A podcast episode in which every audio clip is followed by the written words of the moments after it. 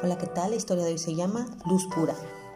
Hacía poco tiempo que una vendedora de frutas había descubierto que la Biblia era la palabra de Dios. La leía detrás de su puesto mientras esperaba a sus clientes. ¿Qué está leyendo? le preguntó un comprador. La palabra de Dios, la Biblia, respondió ella alegremente. ¿De verdad? ¿Pero quién le dijo que la Biblia es realmente la palabra de Dios? Dios mismo me lo dice, contestó ella. ¿Le habló en persona acaso? le contesta él de forma burlona. La vendedora titubeó un instante y luego señaló la plaza del mercado, que esa mañana estaba bien soleada. ¿Podría usted probar que el sol existe?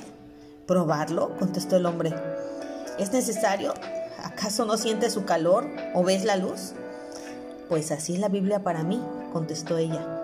Calienta mi corazón e ilumina mis pensamientos. Eso es prueba de que se trata efectivamente del libro de Dios. Me regocijo en su palabra como el que haya muchos tesoros.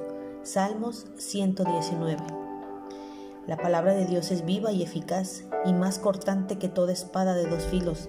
Penetra hasta partir el alma y el espíritu, las coyunturas y los tuétanos, y discierne los pensamientos y las intenciones del corazón.